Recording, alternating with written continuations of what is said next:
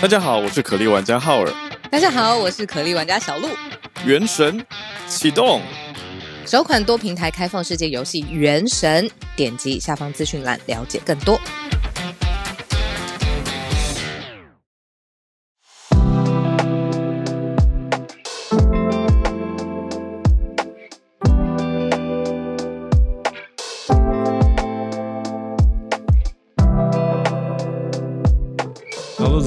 家早安。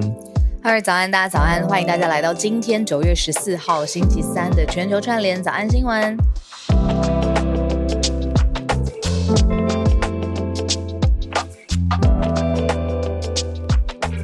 嗨，早早早，你时差怎么样？对，其实没怎么睡，可是就觉得哎晚上，嗯回到熟悉的播音台，自己的麦克风是这种感觉。对，熟悉的浩尔的声音，然后播歌这样，对呀、开心。昨天啊你听、嗯自己听了昨天的，就觉得哇，那个防疫计程车还是声音会有一点颠簸，我就觉得没有是感谢各位听友的包容。你很那个，我觉得你怕吵到司机吧，所以嗯就是声音稍微就是有稍微压低这样子，但是还是很清楚的啊。昨天有啦，我有稍微压低音量，可是很尴尬的是，到嗯最后，我我就想说，是是后来跟大家串联的时候聊的特别开心吗？我就我就我我就觉得我的音量还是蛮正常的啊、蛮蛮压低的。结果司机就跟我说：“你有点太大声了。”我就想，他没有在听哦。我想说，应该难道听不出来这是在做一个节目吗？对呀、他难道听？对他真的没有在听？哎，我跟你说，我真的有一次在 Uber 上，真的、嗯就在在 Uber 上主持，然后结果我们主持完之后，Uber 就回来说，那个他觉得很好听，这是什么？是广播吗？这样子，我就说不是，是我们全球串联早安新闻。请介绍那位司机给我。对，他就转头过来说：“ 你是在做怎么用手机做广播？是广播吗？哪里可以听得到？”这样子，立刻推销这才上道嘛，这才上道，真是的。好啦，没事没事。我觉得因为不同的驾驶有不同的习惯啊，所以 刚好昨天那一位我就有一点啊，好，那我就小声一点这样子。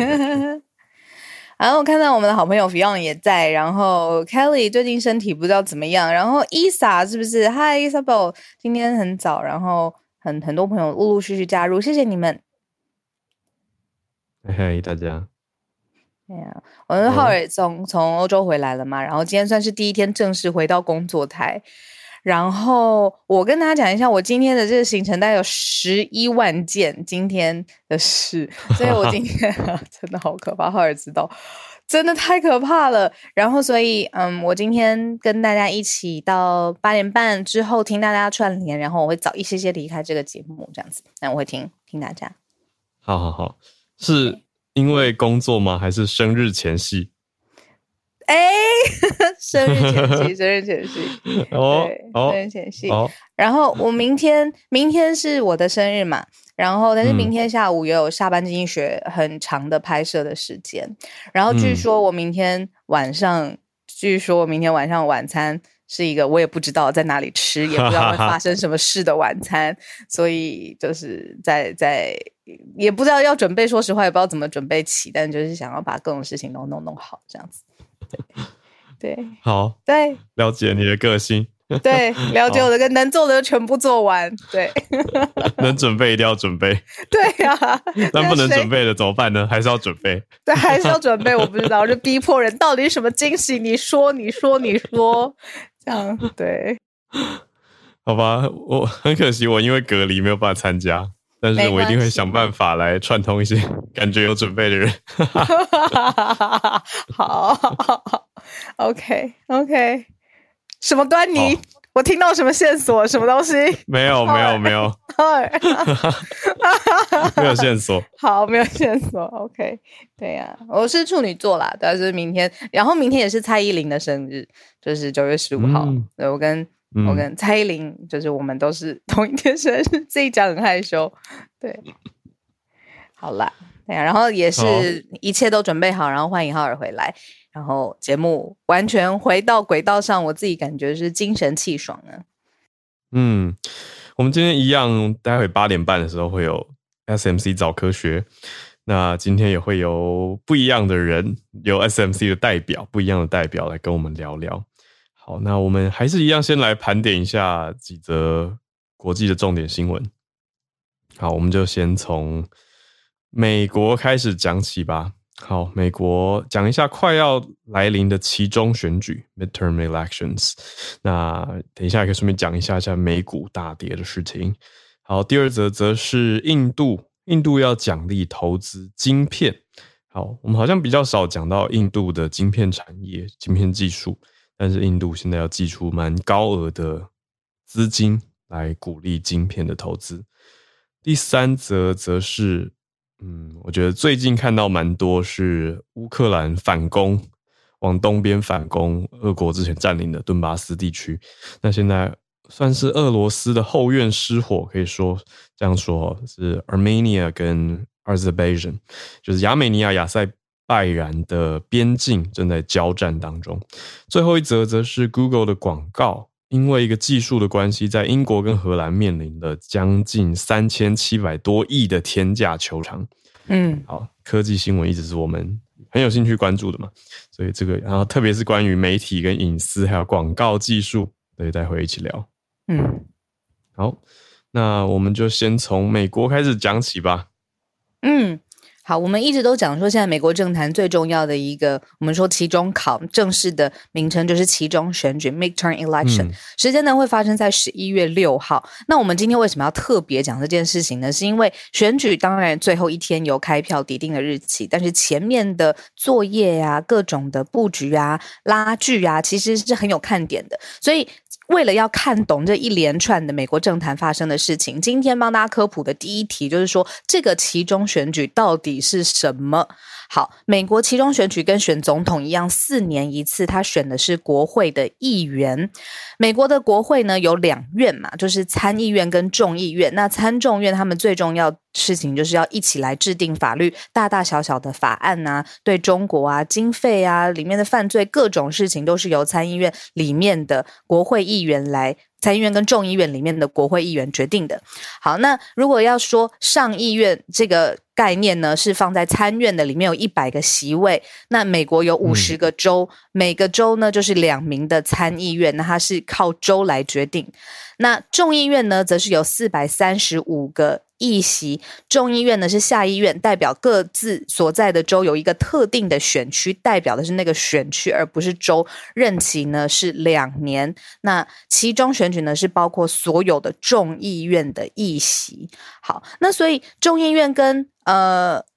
参议院现在各自是属于不同的阵营的嘛？美国现在参议院是民主党的，众议院呢是共和党的阵营。那民主党是稍微的小小的领先，控制了参议院跟众议院。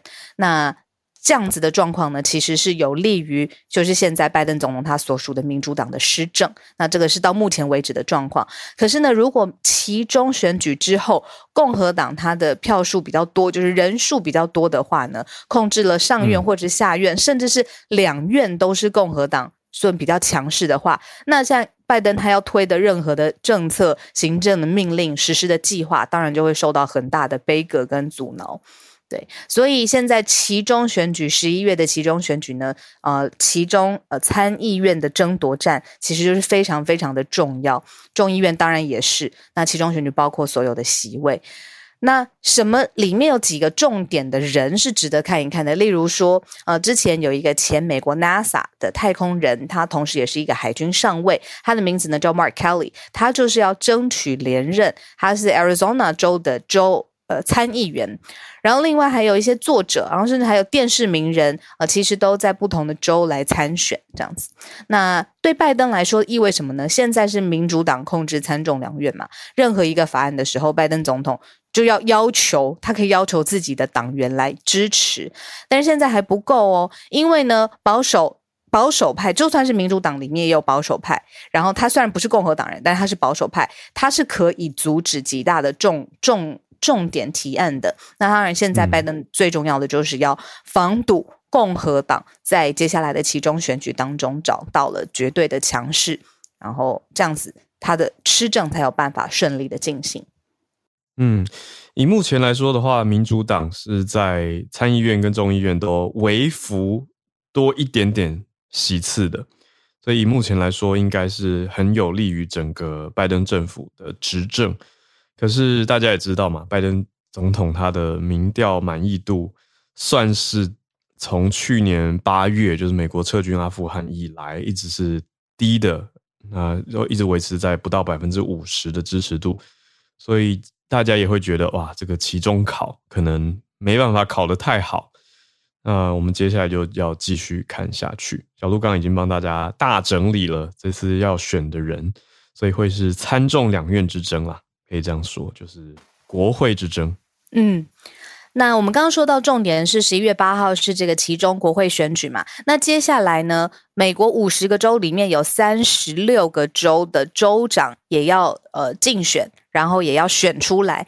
那所以这样议会的控制权到底是谁？还有新一批的新州长到底是谁？接下来这两件事情会直接联动到二零二四年总统大选，所以大概它的进程是这个样子，跟大家分享。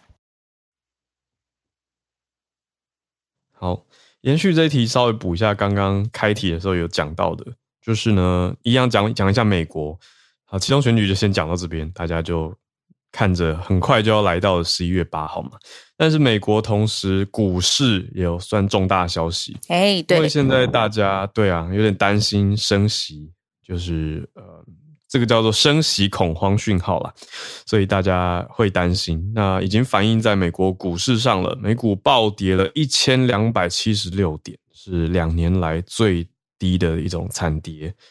所以也跟大家小小讲一下这件事情，就是最新通膨数据已经呈现出来，让大家本来有一些人投资人是期待说，哎，会不会放缓，会不会放缓升息呢？可是看来是没有办法，所以。通膨数据还是高，那整体呈现下来就是道琼工业指数暴跌了一二七六点，那另外标普五百啊，还有 Nasdaq 这些也都跌跌了百分之四、百分之五，所以是两年多来最惨的一次跌幅。好哇，每次那个美股怎么说波动这么巨大，然后尤其是科技股。嗯，大家看的领先的指标的时候，那个市场上面的恐慌是一波一波都会蔓延下去，所以接下来看台股，好各式各样的表现。嗯，对啊，哎，我突然想到一句，那你说来自我一个投资大师朋友的话，这样是不是听起来像卖药的电台啊？好，但反正我我是一个很不会投资的人，我只是引述我好朋友说的话。他说，厉害的人就是在别人众人恐惧时贪婪，在众人贪婪时恐惧。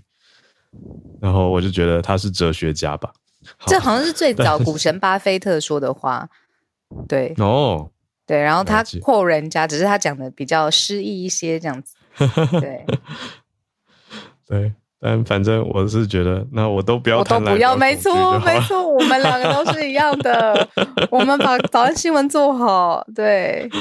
好好，我觉得这个很实在。对呀，很好，好共识。好，很好。那延续，嗯，我们前两天讲的就是美国晶片法案到底是什么样的目的，然后它的背后设置的概念，它其实更远程、更深深层的一个意思。那今天我们对标来看，印度同样的这个做法跟想法。还是有些什么差别吗？印度发生什么事情？印度一百亿美元的计划要奖励投资晶片产业，当然也是为了在全球的晶片供应链成为一个重要的角色。印度政府呢决定，原来投资呃半导体制造业的一百亿美元，接下来还要继续扩大当中。那帮大家也继续补充哦，就是现在世界上大部分生产晶片的国家，就是当然台湾非常重要，领头羊占非常大的份额。那后来进入这个领域的，当然新的 player，印度就是其中一个。他要顺利的可以产制，而且甚至是有研发的这个过程，需要有很积极，而且需要导入技术。所以他找上了谁呢？他找上了台湾的红海集团。印度的跨国集团呢，这个找上了台湾的红海，然后互相签署协议。接下来呢，扩大了。我们说原来一百亿美元是政府原来的计划投资嘛，接下来呢？推动增值哦一百九十五亿美元的半导体的计划，就是为了投资这印度里面自己的晶片产业的博兴。那我们刚才听到这个签署的地方，是一个叫做古查拉迪神，这是印度总理他自己的家乡，这样子。那找上红海是因为红海会担任技术合作伙伴，呃，这个经营的领域呢，从石油到金属，这是原来这个印度的这个集团很擅长的。然后这个集团提供资金，然后红海提供技术，就是多元化多角的经营。接下来要在晶片制造领域继续努力。嗯，我好多年前就看过郭董接受印度媒体的访问了。所以，就我当时认知，是红海集团。当然，对印度人来说叫 Foxconn，就早就已经进到印度，是一个国际知名的大财团一个集团。但这一次看到这个，我觉得对印度来说是很大的一个案子，因为刚刚讲到了嘛，是还要再投资，印度政府会出资一百亿美元，把这个计划再扩大。因为红海跟印度的一个跨国集团叫做 Vedanta。那他们签署的这个协议是会推动价值一百九十五亿美元的半导体计划。那印度政府会在加码奖励的意思，大概是六千亿元台币啦。对，然后这个合资的厂商呢，会落在落脚在印度的西部一个叫做塔莱加的地方。然后主攻半导体啊，面板啊，封装测试。然后当然这个合资之后金额很大嘛，厂盖起来之后就是替当地也创造二十万个工作的机会。那这是今年年初开始，红海就跟印度这个集团一起来签署的，双方合资厂商主攻半导体。嗯，他也这家 Vedata 也不是第一家了，他是第三家宣布在印度要设厂的公司。在这之前有两家，一家是跟阿拉伯联合大公国合作，另外一家是跟以色列来合，呃，应该说那家是阿拉伯联合大公国跟以色列合资成立。那还有一个是总部在新加坡的集团也要成立，所以分别设立了晶片厂。那现在跟红海合作的这个是第三家印度公司，要一起来设立晶片制造厂。我是在想说聊一个事情，就是你看美国这样子集体直追，然后当然金额非常庞大，嗯，台湾当然也很努力，持续的在研发制程当中，台湾没有松懈过。只是现在你看各国等于说是拥兵自重吧。如果你把半导体的世界也当成是一块领土可以争夺的话，那勇兵自重，虽然训练自己的兵、自己的制程，不知道接下来这个国际半导体的供应链会产生什么样的变化。对啊，你你讲到这个延续，我觉得太好了，因为我昨天刚好也在看英国金融时报，正在讲美国的用英国的角度在看美国这个 Chip for Alliance 晶晶片联盟，这算有一点旁观吧，就是用英国的角度来看，你说美国想要纳入日本、南韩跟台湾嘛，可是日本、南韩、台湾的态度都有一点，嗯，我们就是又不想完全断绝中国的生意往来，那只跟美国来往，那一方面是。南韩跟日本还有台湾各自有各自的半导体优势，为什么我们要共享，还要跟美国共享？对对，就是里面有一些些是竞争对手的关系，为什么要跟大家分享呢？那另外地缘政治还有历史的因素也不能忽略，因为二零一九年我读一读才整理到，二零一九年其实日本才对南韩限制出一个禁令，就是日本有一些关键的晶片呃化学品。既既然就是因某种程度上，它是因为日本跟南韩的一些历史因素，所以在一九年设定说禁止出口。那其实就大大冲击到南韩一些大厂的交货时间。嗯，对啊，所以甚至有些媒体下标下很重，说日本禁运南韩，所以你的 iPhone 会变贵，就是直接下这样的连接。对啊，但讲的的确很明白，因为日本。官方是否认啦，可是各国媒体都在讲说，应该就是在讲以前日本殖民南韩的时期，那个时候有强迫劳动的问题。那对啊，可是现在是日本禁运到南韩，这是也不久前，就是三年前的事情。所以我觉得这些东西也都还是绑定在一起的。好，那总之现在印度也拥兵自重，那我们就继续看下去吧。至少在这当中，哎，有红海在布局。嗯，而且你看，我们盘点了美国，当然不用说嘛，就是我们接下来一定可以看到南韩。南韩总统选举的时候，半导体产业就是它最重要的一个嗯证件之一吧。然后尹锡悦最近也很忙，他人飞在国外，我看到他他要去参加英国女王的国葬，然后他还要拜访一个重要的领袖。我那天很快看过去，这样子。可是接下来，呃，南韩的半导体产业怎么布局？我觉得早安新闻一定也会聊到。嗯嗯，好好大家说声音有点断续，我 切换一下 WiFi 哦。第三题，今天我们特别的讲的这一则新闻是在亚美尼亚跟亚塞拜然嗯，的新的发展，然后说是不是俄国现在要降温了？就是我们对于乌俄战争的一个后续的呃一个 follow up。没错，因为这两个国家，呃，地理位置先跟大家讲一下，他们就是在俄国的偏西南边，嗯、紧国土紧邻呃俄国啦，那就是乔治亚、亚美尼亚、亚塞拜然这三个国家都是连接的很紧密的。那亚美尼亚跟亚塞拜然当然都是前苏联国家，那现在已经是独立的国家了。可是呢，我觉得刚好在最近，俄国是乌克兰东北算是受到乌克乌克兰军的重挫嘛，那现在有一种后院失火的感觉。因为亚美尼亚跟亚塞拜然其实一直长久以来是不和睦的，那中间被苏联兼并的时候算是比较和缓一点，但其实还是不时有爆发一些零星的冲突。可是因为苏联政府的管制很严格，所以当地的这些所谓异议人士的消息传不出来，所以其实很多人就不知道当时有这样子的冲突或者是一些不同的意见。但是到后来，呃，大家知道苏联解体嘛，所以亚美尼亚跟亚塞拜然的冲突又回来了。所以虽然曾经和某种程度上在苏联控制下和平共处过，可是现在因为这个冲突地区又爆发了一个很重大的交战，在边境的地方开火。那现在根据亚美尼亚的官方宣称说，至少有四十九名官兵在边境冲突当中丧生了。那另外亚美呃亚塞拜然这边也有伤亡。那说实在，在早上整理这个消息的时候，我自己会觉得哦，蛮挑战的，因为我们很少讲到这个区域，所以也是希望大家多担待，或是有理解的听友可以帮忙多帮我们补充，所以我们就尽量帮大家整理。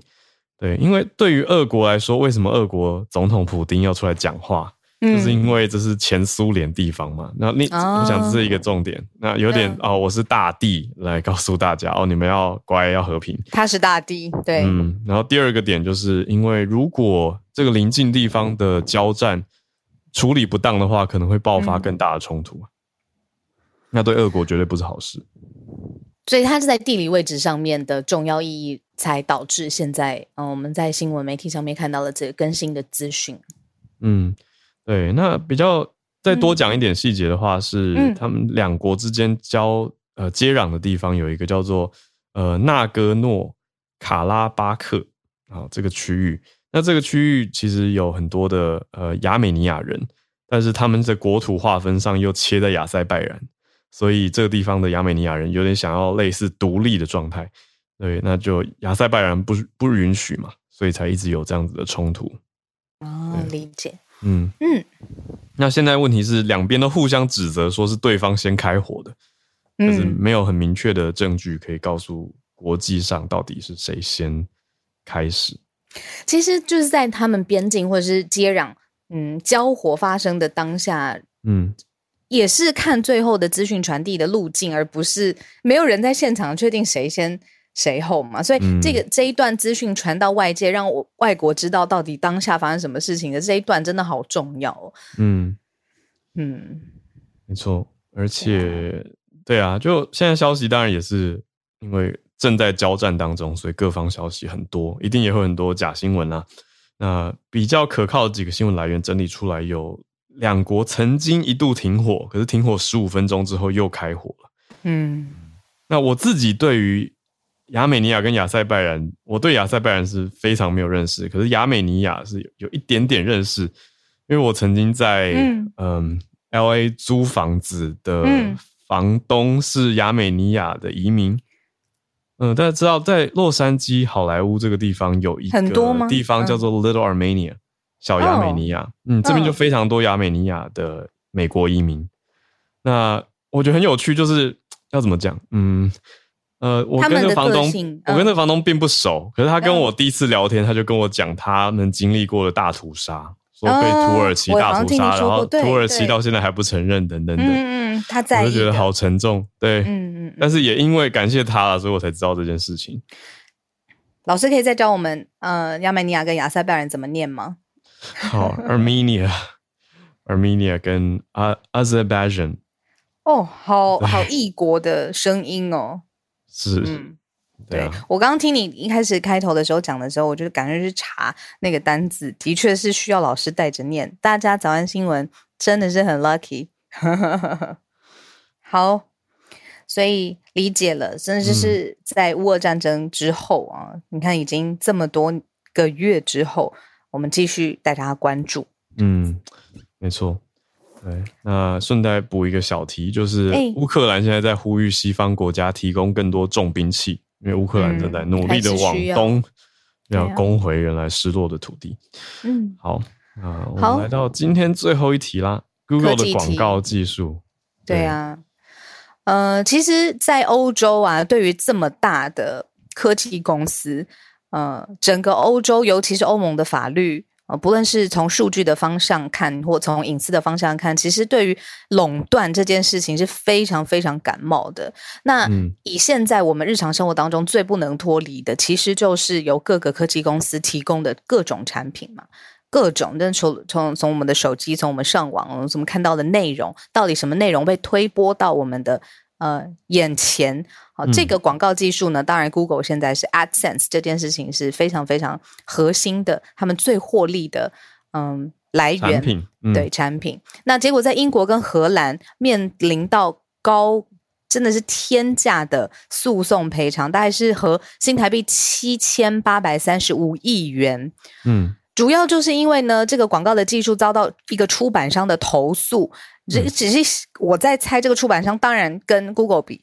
就是非常非常小，但是呢，他踩到了一点，就是欧盟现在非常在意的，就是反垄断的监管啦。就是说，它里面呢认定它的广告拍卖，它有 Ad X，还有 Double Click Ad Exchange，特别是有优惠的，就是这个技术哦，Google 它是卖这个广告技术，它到不同的这个平台上面，让广告商可以刊登啊，然后曝光的这些事情，有的时候可以 favor 一些。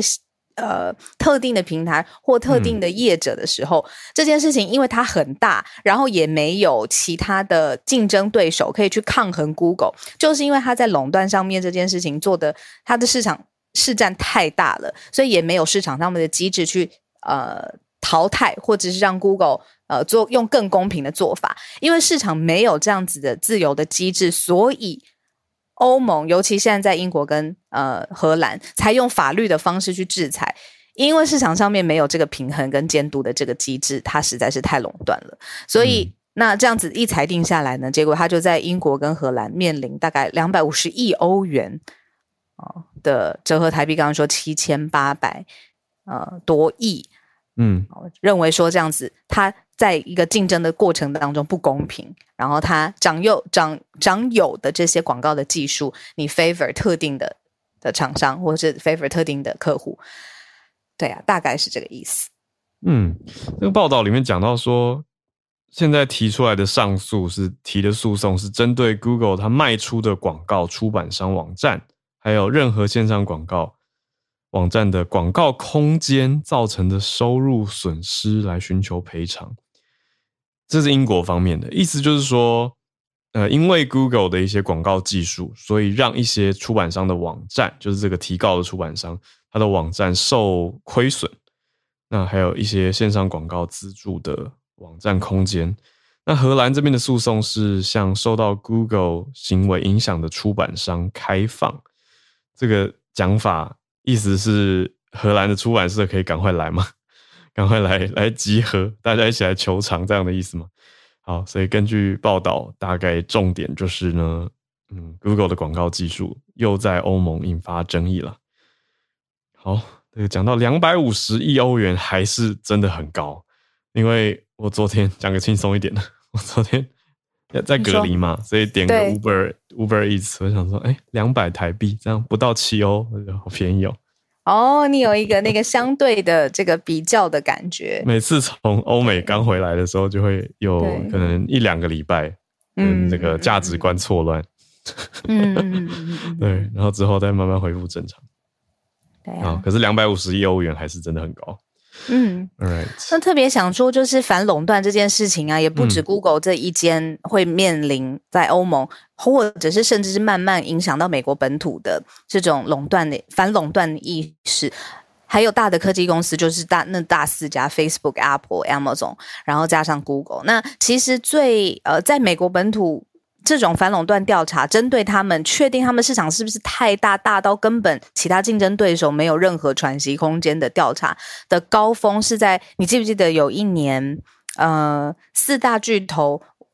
呃，被 Facebook、Amazon、呃 Twitter 还有呃这个呃 Google 全部的 CEO 呃，你到现场或者用视讯的方式，在美国做了一个听证会，而且是排在同一嗯天。那一天的那个美国媒体真的是爆炸掉了，因为这些最大的执行长掌握现在世界上面最所有的这个科技内容、科技服务，然后科技产品，然后全部都在就是那国国会听证主席下，然后一题一题的回答他们到底有没有踩到反垄断的呃界限，这样子。对啊，所以这这是一个大众教学啊。那对，没错，要教各个众议员、参议员，就是说啊，广广告，Google 广告是靠什么赚钱的？Facebook 是靠什么赚钱的？要用大白话文讲给大家听，因为很多人还是不了解。好，对，那个时候那是一个很重要的，应该说一个重大的公听会。没有，哦我是是觉得接下来一定还有市场上面对于这种大公司，毕竟他们也是新生的 baby 嘛，对不对？在整个嗯商业的版图，你说长河当中，对啊，一定还会在思考这种大公司的角色。也是老 baby 了，说新生，对啊，我常常新生也不行，二有十些人讲到说啊，Uber 是新创，我想说，呃，他不是啦，对啊，对啊，反正你看 Airbnb，几千年的商业历史来说，嗯他们就是这么大的公司是小 baby。yeah，好，那今天呢是我们星期三的时间，九月十四号星期三嘛，所以呢，嗯照常还是有我们的科学单元。没错，SMC 早科学。好，今天比较特别，我们因为英国时间是半夜，那我们今天特别邀请到 SMC 的能源与气候变迁专案主任佩琴来跟我们连线。那他今天第一次来跟我们连线，大家多多给他鼓励。对，非常谢谢佩琴加入我们今天的早安新闻。今天谢谢你们提供了反圣音现象。那反，我觉得大家比较常听到 El El Nino，就是圣音现象。圣音现象，，对，就知道说啊，呃，是因为气候变迁的关系，所以会有一些气候异常，比如说极端天候啊等等的情况。那反圣雹婴，啊对啊对我觉得反圣婴雨暴雨就要就要请佩琴先跟大家多多介绍一下了。哎，先跟大家打声招呼，佩琴早安。早，嗨，大家早安，后儿早安，小鹿早安，早安我是 SMC 的佩琴。哎，佩琴今天特别要跟我们，是不是要解释反圣音现象？我们常常在报章杂志都听得到嘛，可是它实际上面是一个什么样的概念，又有什么样大家会产生的混淆的概念，把它想成一起。是，就是呃，圣音现象跟反圣音现象，它其实是呃在同一个地呃从同一个地区开始发展，但是是刚好相反的两个物理机制。然后圣音跟反圣音现象，它都是因为受到海水温度的影响，然后来影响全球的全球气候的一个现象。那圣音是因为海水异常的变暖。然后反声音是因为海水异常的变冷，那所以刚好呃，因为不管是声音或是反声音，它通常都是在冬天的时候发展到最最强，然后影响最大的、的时间，所以声音通常会带来暖冬，在北半球的暖冬，然后反声音就刚好会变会在那一年的冬天显得比较冷。这样嗯，那今年比较特别是已经连续第三年的反声音了嘛？对，然后这是根据就是世界气象组织发布的圣婴跟反圣婴展望报告，然后它呃，我们是从二零二零年它是呃连续的第一次反圣婴现象，那今年已经是第三次，然后这是一个蛮罕见的情况，因为不管是圣婴或是反圣婴的现象，它发展的过程里面，它通常是维持一年或是两年的时间，那连续三年以前曾经有过，但是它是不常见的情况。嗯，所以是一个特殊情况，就是反圣音通常是一两年，可是这一次连续三年，当然还要等冬天才揭晓嘛，对不对？因为现在预期报告是说有七成的机会，对我们目前目前是就是他们是透过呃数值模拟的方式去模拟我们未来有多少的机会会发生这件事情。你说数值模拟啊，它是一个透过意思吗？嗯，对一个一个电脑的模型，然后把海洋的温度啊、气压呃这些资讯收集之后，去推推测，用电脑去推测我们嗯呃接下来可能三个月呃有多少机会还持续发现反射音的现象。嗯，哦，嗯嗯嗯，那反射音月对台湾会有什么直接的影响吗？目前以台湾过去的研究看起来，呃，反射音它的现象会是影响就是年度台风变少的原因之一。那嗯我们像今年，就是今天凌晨有一个新的台风，是今年第十四号台风南马都。那呃，今年目前为止也就十四个，那这个数量。呃，相较于过去以往，就是整个西北太平洋来说，每年平均会有二十六个台风，相较起来是明明显比较偏低的一个数量。嗯然后另外一个可能的影响是，冬天当这个反声音现象很强的时候，它在嗯冬天可能会变得比较冷。那比较呃冷到就是造成灾害的例子，是在二零零八年它二月的时候，整个台湾跟澎湖地区因为寒潮，然后导致鱼群大量的死亡。那、嗯那个也是经过研究证实，是因为反受到反声音的影响。哦，就是冷到鱼没有办法存活。嗯，对，哦，零八年，哎，其实没有很没有很遥远呢。对啊啊，嗯，哎，那有说像这种反射音的现象，呃，你说这是一个物理的机制嘛？那怎么样去嗯让它平息，或者是更更改善呢？嗯，就是针对不管是声音或是反声音，目前我们其实都还没有办法到预测的非常的完美。然后，呃，我们其实我们现在也还没有在科学上还没有办法预测太太长时间，所以我们可能没有办法提前。，嗯我们目前大概可以三个月到半年，嗯，这是比较有把握的预测时间。但是我们可能没有办法提前一年知道说今年会不会有反声音现象。嗯嗯嗯嗯嗯，那这些影，但是它这这样子的报告还是对我们如果要做一些政策上的调整，它可能是有用的。那像是以台湾来说，如果我们观察到呃今年的呃梅雨比较少。然后今年台风也比较少，那因为这两个梅雨跟台风，它都是呃台湾水资源一个很重要的来源。嗯，那如果我们前半年看到这两个现象，然后我们又知道了接下来可能今年会出现反声音，那我们隔年隔年台湾就很有可能会出现缺水。那在这个时候，我们有可能可以调整，就是我们可或许我们可以去引导农业部门先提早，我们可能明年春天就是不要种植水稻，我们可能改做旱作的呃旱作的作物。嗯嗯嗯然后一方面它是可以吃水的，对，它不用这么吃水，嗯然后它也不会因为可能我要到第二次、第三次灌溉的时候，呃，突然没有水了，然后也会导致农民不好损失。哦，对，懂懂懂。就是说，虽然这个提前预知的时间没有像我们想象啊那么长啊，是五年、十年，但是已经足够到在政策上面及时做一些调整，然后提供多一点的选择，所以也有一点指标性的意义在里头。是，就是我们有机会可以提早去做一个调试跟调度的的政策引导，这样子。嗯，哇，谢谢佩琴今天带来这个圣音跟反圣音现象。那圣音跟反圣音现象的算外文名称吗？它的原文名称很有趣，就是西班牙文的小男孩跟小女孩。呃，圣音就是 El Nino 嘛，反圣音是 La Nina，就是小女生。嗯呃，很有意思。小男孩跟小，哎，你觉得为什么啊？哦，因为圣婴的确就是，还是是我说翻译的时候为什么翻成为什么？翻成圣婴这个好问题？我其实没有深究过。嗯嗯，来，但我们一开始是大概因为它嗯是在圣诞节前后出现。就就是哦刚开始发现的时候是在秘鲁那边，然后是在圣诞节前后发现，哦懂懂所以他懂们就是嗯那边的渔民用这样子的方式去称呼它，嗯然后后来国际上沿沿用这样子的称呼。嗯，哦，太好听了，现在才知道，哇哦，对啊，又长知识。补足脑洞，补满它。对，谢谢。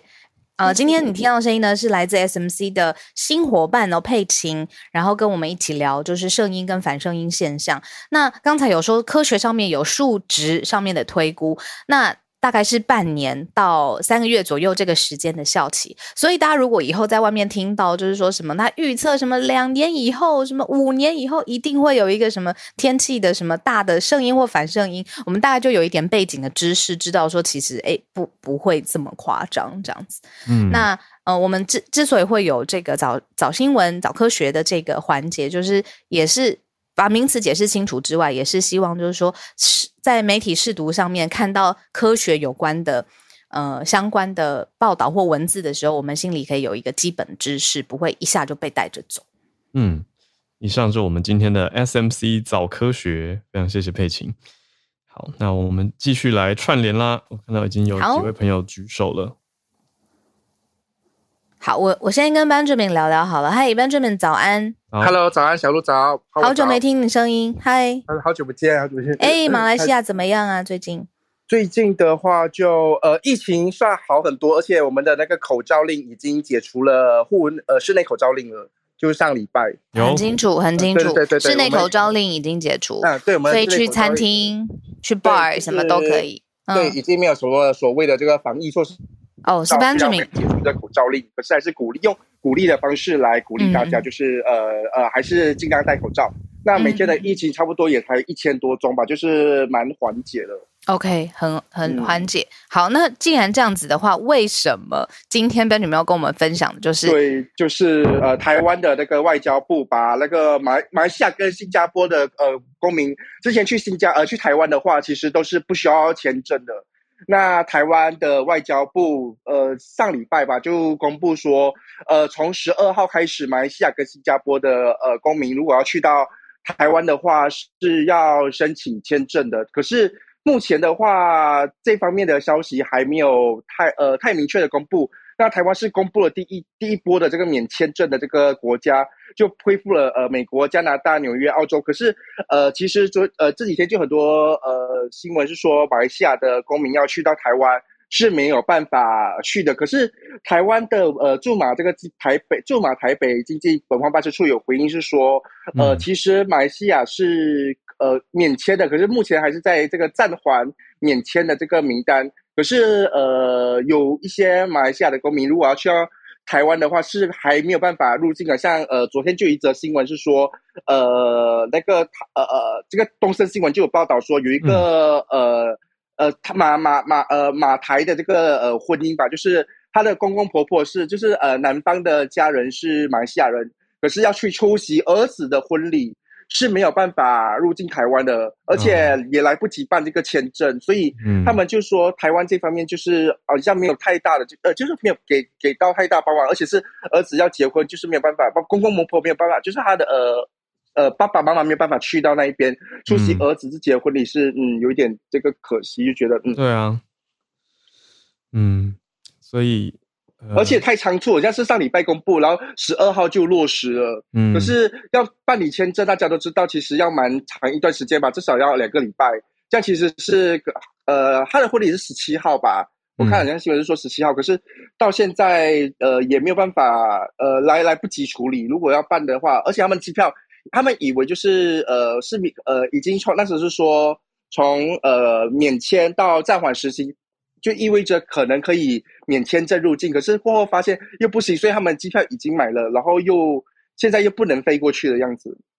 嗯，对，呃，这个有一个统计数据是说，台湾现在已经开放了五十多国的公民不用签证就可以入境台湾。那本来传出来的消息是说，本来新马也在列，可是后来又列入到，还有泰国也被列入到暂缓适用。对，那不管要不要签证，其实现在入境也都还是要隔离三加四，这个也让很多人还是会有些犹豫。嗯嗯，好，对啊，可是到底为什么？为什么？对外交台湾的外交部也还没有给出正面的这个回应，没有解释原因。对，没有解释到原因。嗯，诶，那这件事情，我们站在台湾的角度听起来，当然就是啊，很很想知道为什么。我们马来西亚怎么看嘞？就是忽然之间变暂缓国，还是会觉得啊，本来这就是国国家国家之间政府之间，他们可能会有的？对，马来西亚自己当地怎么？我们我们呃，其实很多民众就在猜测，是不是因为马来西亚这一方面比较亲中国，有有这一方面的消息说，是因为比较亲中国，哦然后台湾当政政治的角度就进对来了，这样用政治子，嗯用政治嗯化的角度比较进来，就来呃来看这件事情，诠释这件事情。可是也没有太大的这个明确，也没有说，也因为也没有呃也没有方呃也没有政呃当局来回应这个是政治政治角度还是什么的角度，所以哦，大家只能子说，对啊，就只能嗯就只能自行想象，所以很多人就自行诠释说，是是呃，是不是因为马来西亚比较亲中国方面，就会 agree？？嗯，理解。好啊，谢谢。呃嗯，Benjamin 是我们的同业的朋友，然后从早安新闻开始，一直都告诉我们马来西亚当地发生的事情，然后有的时候是在去采访的路上，也跟我们一起串联，我都还记得。嗯。好，那现在是这个也不能说是法夹湾吧，就是它暂缓了，然后也还有具体的人因为这个暂缓的政策吧决定，然后赶不上婚礼啦，然后有一些呃行程上面安排的呃赶更动这样，嗯对，呀、我这边嗯有其他也被列在暂缓适用签证的对象，包括是不是有日本？有日本，还有以嗯色列，还有韩国，就是南韩，那尼加拉瓜、多米尼加、智利，那其他就是我们刚讲的新加坡、马来西亚、泰国。那此外还有俄罗斯、菲律宾跟文莱。嗯嗯嗯，都是暂缓名单，这个真的是因因为我们比较不理解，是因为其实马来西亚跟新加坡的疫情其实已经趋缓，就很就是很明显，如果是疫情考量的话，是不太可能成为这个原因的，因为嗯你觉得有额外的吗？嗯，对，一定有其他的原因，因为马来西亚跟新加坡的疫情其实很早以前就已经缓解到每天只有几千宗，而且我们有，而且如果有有看有看那个疫苗接种证明或者做 PCR 检测的话，其实大家都是愿意的。可是政府又没有，呃，台湾政府又没有说，哎，要要要检测，要要有这个 PCR、嗯或者那个要疫苗接种的要求，根本没有提出这方面的要求。嗯，听得出来 Benjamin 的声音想表达的，啊，好，我们来跟东京串联，翠翠对啊早安。，日本也在暂缓，嗨，嗯，东。京感到难过。好好，对啊，呃，我想问小鹿跟浩尔平常会用所哎谓的电子支付吗？像是什么 Line Pay 啊，或者是就是悠游卡之类的？蛮常用的。很长很长，而我那天才知道一个全联的 P 叉配，嗯对对，我刚看到。对，那其实嗯日、应该这这么讲啊，因为疫情的关系，其实我们知道，其实呃，日本把就是这种电子支付的有一个统称叫做 cashless，它好像就是用英文就是 Cashless 对对对，哦就是，cashless，嗯嗯对对，我们叫 cashless。好，那其实因为日本政府他们是有在推广想要做 cashless 这个部分的。它原因很简单，但因为疫情嘛，大家都是希望做无接触的方式做付款。那另外的话呢，就是因为其实外国人可能更适合 cashless 这件事，就是外国劳工来来日本工作的。好，所以其实日本现在他们想要导入一个制度，是我们的薪水一般其实薪水是其实，在台湾也是一样，都是用现金支付的方式嘛，然后可能是汇到你自己的银行账户，或是你直接拿到现金。那日本目前他们想要做的是，嗯、就是你的。薪水直接嗯汇到你的这个所谓的电子支付的 APP，像我不知道台湾是用什么，像在日本的话，我们可能用一种叫 PayPay 啊，或者是说什么 AU Pay 之类的。那等于就是说，你不用通过银行，你可以直接汇款到你的，嗯、就是你的那个 A P P 电子是手机钱包。对对啊，对，电子钱包就直接汇到那个手机的 A P P 里面去，这样子。好，那其实这件事情对外国人的确是有一个方便的，因为其实外国劳工刚来日本的时候，呃，有一些他有规定，就是就是银行那边会说可能要几个月才能开户啊，或者是说，因为他们可能因为语言的问题会受，就是有受限这样子。所以如果说你用，因为电子钱包的申请其实是网络上点一点就可以做好的，你也不用说到现场去，就是还要交你的各个证件，而且它就是直接现申办就可以用这样子。所以因为这样的。原因之下，就是政府他们是想要做这个东西的，而且他们其实从三两两年前就开始，就是一直每年他们的劳动省，就是所谓的劳工局，他们一直跟就资方跟劳方的代表一直在进行这样的审议。那实际上，嗯、他们也曾经调查过，就是有嗯百分之四十的人觉得，如果你要导导入的话，我会考虑就是想要用用看这样子。嗯，好那呃 这件事情其实它也是会有问题的。第一个就是说，呃，因为其实因为你知道电子钱包道，如果说万一说那个叶子他发生了什么事情，那你的钱可能就会不见。那第二个问题就是在于啊，这是劳劳方的担心。那资方的话会觉得说，不知道手续费或手续费会比较贵。然后另外，因为毕竟他是用 A P P 的转账，也就是说，那是不是他们在付款？因为其实一般我们在付薪水是用那个。网络线上银行去用，它其实是可以一次一键搞定这样子。可是如果是用 A P P 的话，因为目前还没有在做，所以其实他们，而且重点是 A P P 是它会有给你很多选择，那每一个 A P P 他们使用的方式又不太一样，所以其实对劳方来讲，他们觉得可能会是一种负担。那还有就是手续费，他们也是对，就是要付薪水的人。没有错，然后所以就是说，他们也会希望说，OK，快一点，就是至少手续费可以减少这样子。好，那嗯，其实现在在日本啊，就是所谓的用电子钱包，不管哦，还有就是所谓的 cashless，包括你用信用卡的，目前已经来到三十五 percent 左右，而是去年的资料。那其中用像我们讲刚刚这种所谓的电子钱包的人，已经上涨到大概是十 percent 左右，而是今年越来越多。因为其实电子钱包的好处。为什么日本政府想要推广？还有一个原因是因为，其实当你数位化之后，你在就是研究调查一些有关于大家的购买意愿啊，或者是说管理你的账务是会相对比较方便的。所以他们也是希望说，能在明年的春天的时候，就是把这个东西导入。那我自己会觉得，因为其实电子钱包它还是有一个问题，是你必须要去存钱，存到电子。跑去那其实虽然不用手续费，可是在在日本的话，你可能呃像我的话，我都会跑去那个 Seven 的 ATM 去存那个钱，其实就是你可以省手续。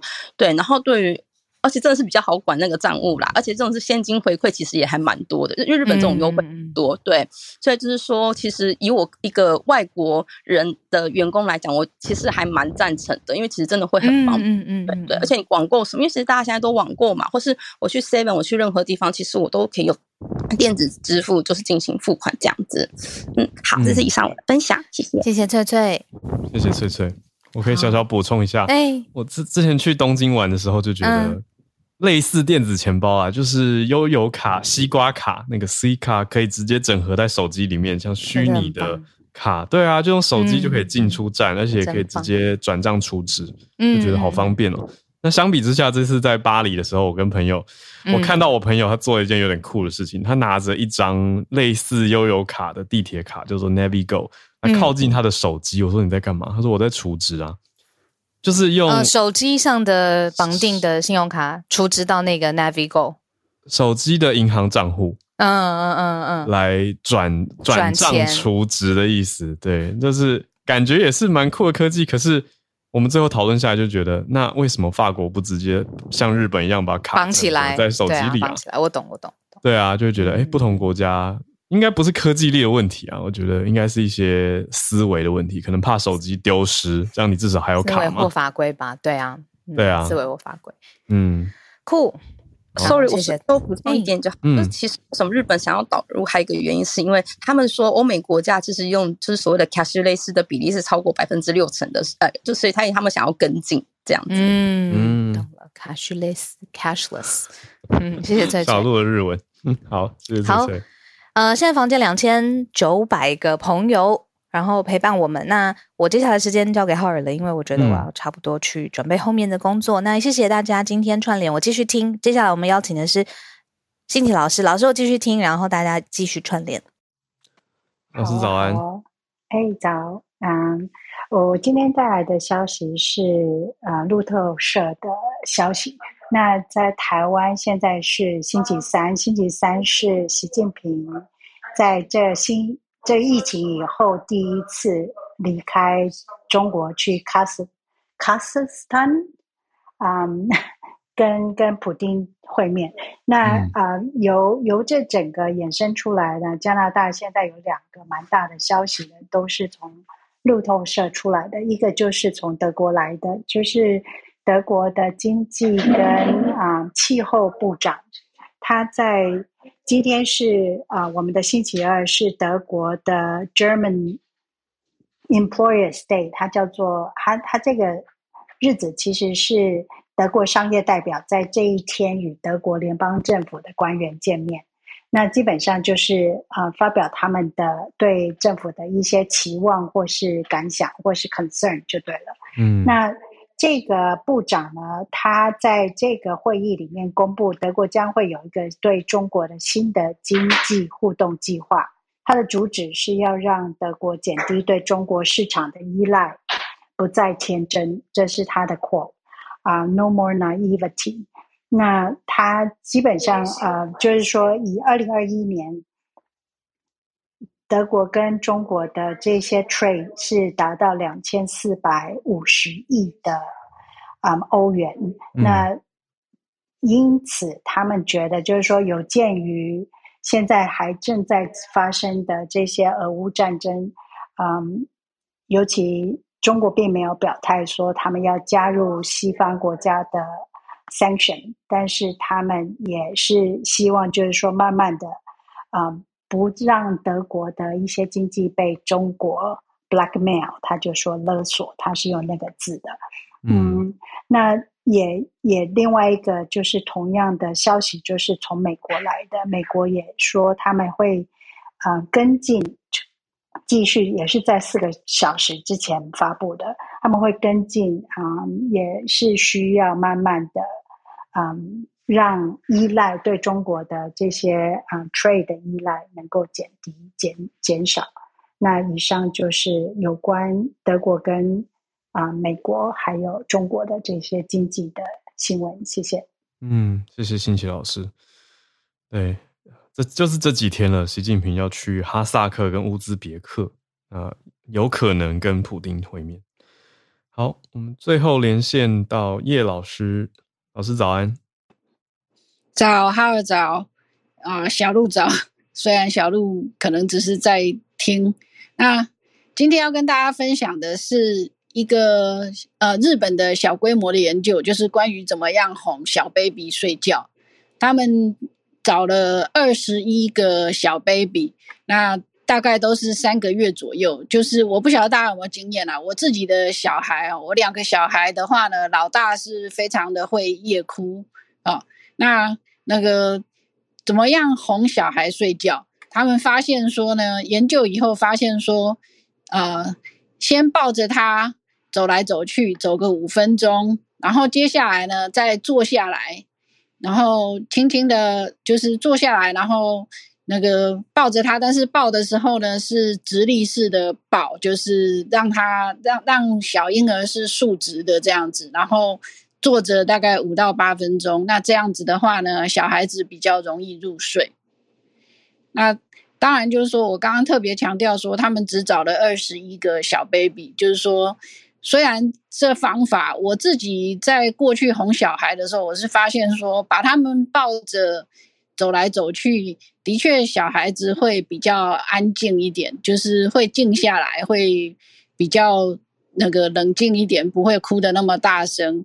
那但是其实也是很看小孩，因为我的我的老二就没有那么，就这一招好像就没有那么好哄，就是至少坐下来以后，他就他又不是那么安静，所以嗯，所以这个研究因为只有牵涉到二十一个小朋友哈，所以家长可以试试看，但是呢，那个如果不灵光的话，大概也不能怪他们。对啊，这样本很少哎。